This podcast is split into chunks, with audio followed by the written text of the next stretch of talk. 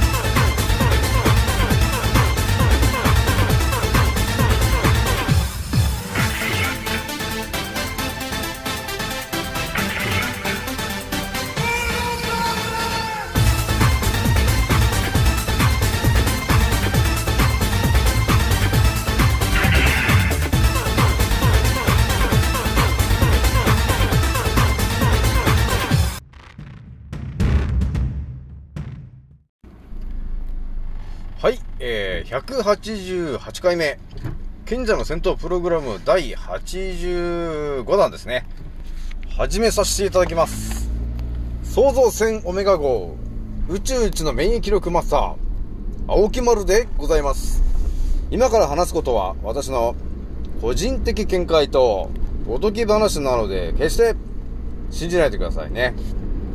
はい、ではですね、今回ね、皆さん、皆さんにね、えー、お伝えしたいのはですね、最近ね、また、あの、フラットなね、地球の話ばっかりしていると思うんですが、まあ、これもね、ちょっと、えー、頭のね、体操みたいなもんなんで、えー、こういう形でね、当たり前と常識を超えた情報ばっかり頭に入れて、入れていくと、えー、頭がね、柔らかくなって、えー、いろんな情報をね、吸収できるようになってくるからね、皆さんね。なので、ぜひとも私のチャンネルを聞いてくださいね。はい。ではね、今回皆さんにお伝えしたいのがですね、えー、まあ、つい最近知った情報から皆さんにね、えー、ちょっとね、お伝えしておきたいことがあったんで、で、ちょっとお伝えしておきますけども、えー、皆さんね、えー、っとね、月、えー、ありますね、ムーン、ありますね、月がね。月があると思うんですけど、あのー、少し前にね、あのー、月は実は、えー、着陸できないですと。あれは実はプラズマだったんです。っていうね、えー、お話をしたと思うんですけど、まだね、その月については、その、隠されてる部分があるんだけど、そこの話を今回ちょっとね、えー、こっそり皆さんだけに、えー、お伝えしていこうかなと思ったんだけど、それを何かというとですね、皆さん月の、月をね、見てると、なんかウサギがなんか餅ついてるみたいな、えー、絵が見えるんですとか言ってる話があると思うんだけど、実はですね、その、月と、えー、我々が思ってるものは、実はですね、その、地球と、えー、呼ばれてるね、えー、場所があるんだけど、その平面のね、平面の、えー、今住んでる、えー、地球と、えー、呼ばれてるものの4倍ぐらいの大きさの、平面の、えー、要するに和太鼓みたいな、和太鼓の太鼓の叩くところみたいな場所があるわけなんですよね。でかい地球と、えー、呼ばれてるところがあって、えー、その一部、一部分が今のこの地球の範囲なんですよね。でですね、その月と、え、いうものが今ね、見えると思うんですよね。で、その月の、え、形、えー、あとはその見えてる感じの月をね、えー、皆さんじっくりと見てもらったことあると思うんですけど、まあ、双眼鏡とかでね、あのー、昔見た人もいると思うんですよ。天体望遠鏡とかで、その月を見たりとかっていう人がいると思うんですよね。そうするとなんかこう、クレーターがあって、みたいな、いろいろあると思うんですよね。まあそういう話もね、昔はあったんだけど、もう改めてね、えー、月とは何ですかと。えー、いう話で、ちょっと私がの頭の中に入ってる情報として、何個か引き出しを開けるんだけど、月はね、その、プラズマだと、えーいうところまでね、まず皆さん到達したから、もうちょっと先に進みたいんだよね。で、どんどんペラっていっちゃうんですけど、まあ、要するに月と呼ばれているものはですね、この地球と呼ばれているね、えー大元の平らな地球があるんだけど、えーそこの地下にはですね、黒い太陽と呼ばれている、えーものがあるんだよね。で、その黒い太陽と呼ばれてるものを、えーこの今の地球と呼ばれてる表の世界に、えー穴を開けてですね、そこからこう、レーザービームみたいな形で映してるのが月なんだよね。なので、月がですね、今光ってると思うんですよ、夜ね。夜空を見るとね、その月が光ってると思うんだけど、それをですね、太陽の、えー光によって光ってるわけじゃないんだよね。調べるとね、すぐ出てきたんですよね。なんで月は光ってるんでしょうっていう風な疑問を誰か持ってた人がいたんだけど、それに関する、えー答えはですね、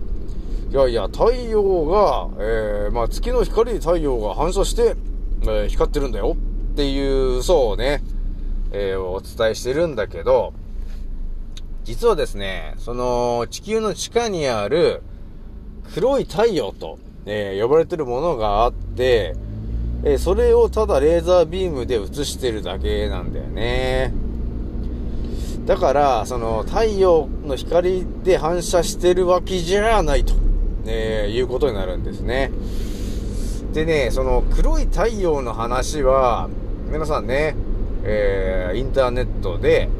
黒い太陽っていう風に入れてもらえると、何か怪しげなマークが出てくると思うんですよね。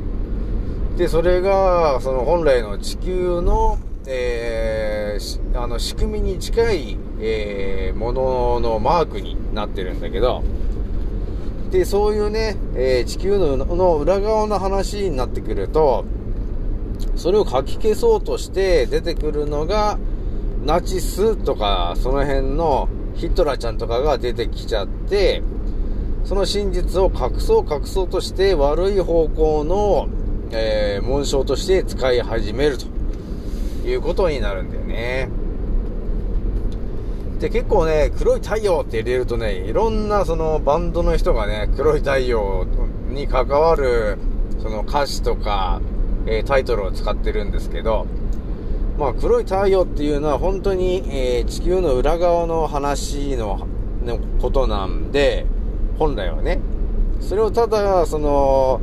ヒトラーちゃんが、あの、使ったことによって、悪い思想の象徴みたいになってしまったんだけど、えー実は地球の、えー裏側というか、地下にある黒い太陽が、ただ、えーそれをね、レーザーで映して、えー今の表の地球のところに映してるのが月なんだよね。で、この月なんだけど、いやそのレーザービームで映してんだよって、プラズマで映してんだよっていう話をね、したと思うんだけど、その月というものの、そのシルエットがね、絵絵があると思うんだけど、それが実はですね、私も情報を得て、え？っていう風になったんだけど、その黒い太陽と呼ばれてるものはですね、どうやら、その、多分ね、2万5千年前の、えー地球の、いや要するに地球と呼ばれてるその今のね、えー我々の住んでいるこのちっちゃい範囲の地球じゃなくて、えー地球の大元の姿があると思うんですよね。4倍ぐらいの、えー平面の地球の、えー地図が、なぜかその黒い太陽に、え刻まれているというか、その模様になってるんだよね、実は。という情報があったんだよね。で、それを聞いたときに、ええー、と、本当ですかと、えー、いうことになったんですけど、あのー、まあ、あ要するにね、えー、月っていうのはいろんな感じでで見えるんですけど、その、昔の地図がなぜかそこにちょっと重なっているんだよね。で、その地図重なってるものをね、いろいろ分解して分かりやすくした人がいたんですけど、それを見るとですね、不思議なことがわかるんですよ。その、今、2万5千年ぐらい前は、えー、あの、太平洋にね、えー、皆さんがご存知のあの大陸があったという話がありましたよね。あの例の大陸ですよ、皆さんが、えー、大好きなあのと、あの島ですよ。古代のムー大陸の話なんですけど、その月に重なってる大昔の、えー、地図が重なってるんですけど、そこにはですね、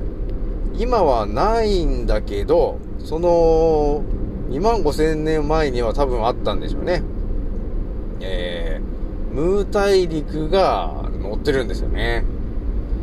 で、それが月に重なってるように見えるんですよね。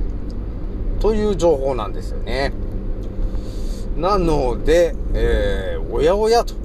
えー、いうことになってきて、月と呼ばれてるものは、えー、実は地球の裏側の、えー、黒い太陽と呼ばれてるものを、ただレーザービームで映してプラズマとして映ってるだけですと。で、その後黒い太陽にはなぜか大昔の本当この地球と、えー、呼ばれてるところのでかい地図がそこには刻まれてる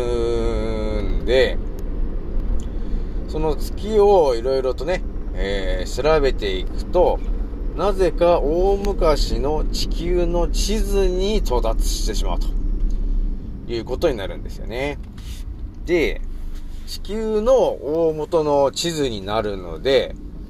今のね、この日本とかアメリカとか、えー、アフリカ、えー、ロシア、ヨーロッパとかっていう当たり前のね、えー、常識の世界地図じゃなくて、もっと広範囲の地球が載ってる地図なんですよね。なので、今の地球の4つ分ぐらいの大きさの地図がそこに映っていると。さらに2万5千年前なのか、ものすごい昔は、えー、その、日本の下の方にムー大陸があったと、えー、いうのを決定づける内容が映ってて、そこの地図には、えー、ム大陸が映ってるんだよね。で、私がだいぶ前に言った新大陸もいろんな数の、いろんなバカでかいその、見えてない場所の、えー、大陸がね、見えるんですよ。そこには載ってるんですね。で、そこの一つが、私が少し前にお伝えしました、テラビスタと、えー、呼ばれてる幻の大地の話なんですよね。はい。というわけで、えー、また不思議な圧倒的な情報を言ってしまったんですけど、えー、月と呼ばれてるものですね。えー、それは地球の地下にある黒い太陽と呼ばれてるものが、え、なぜかレーザービームを使って、え地球の表面に映し出されているものでしたと。で、その月の、え見えてる、え目視で見えてるその、え月にはですね、実は地図が、世界地図がね、世界地図というか、本当の地球の広範囲な地図がそこに隠れていて、それを見ると、えー、昔はムー大陸があったということがわかるし、さらに、この星座が12個あって、えー、北極圏が、えー、北極の軸がね、えー一つの星座ごとに30度ずれていって、えー12星座、一つの星座が2160年で動いてます。で、それが12個割って2万5000年ぐらいで一周しているよと。で、その一周する範囲の全部の大元の世界地図が刻まれてるのが今の月に重なっているという話なんですよね。はい。というわけで今回はね、えー、またちょっと不思議な話してしまいましたけど、やはりね、我々が見えているところで、本当に色々と真実がね、隠されているんだなと、えーいうことがあるんで、皆さんもね、今情報を収集、えーできるのが今年までかもしれないので、できるだけ頭に入れていってほしいなと思います。はい、ではね、えー次の音声でまたお会いしましょう。またねー。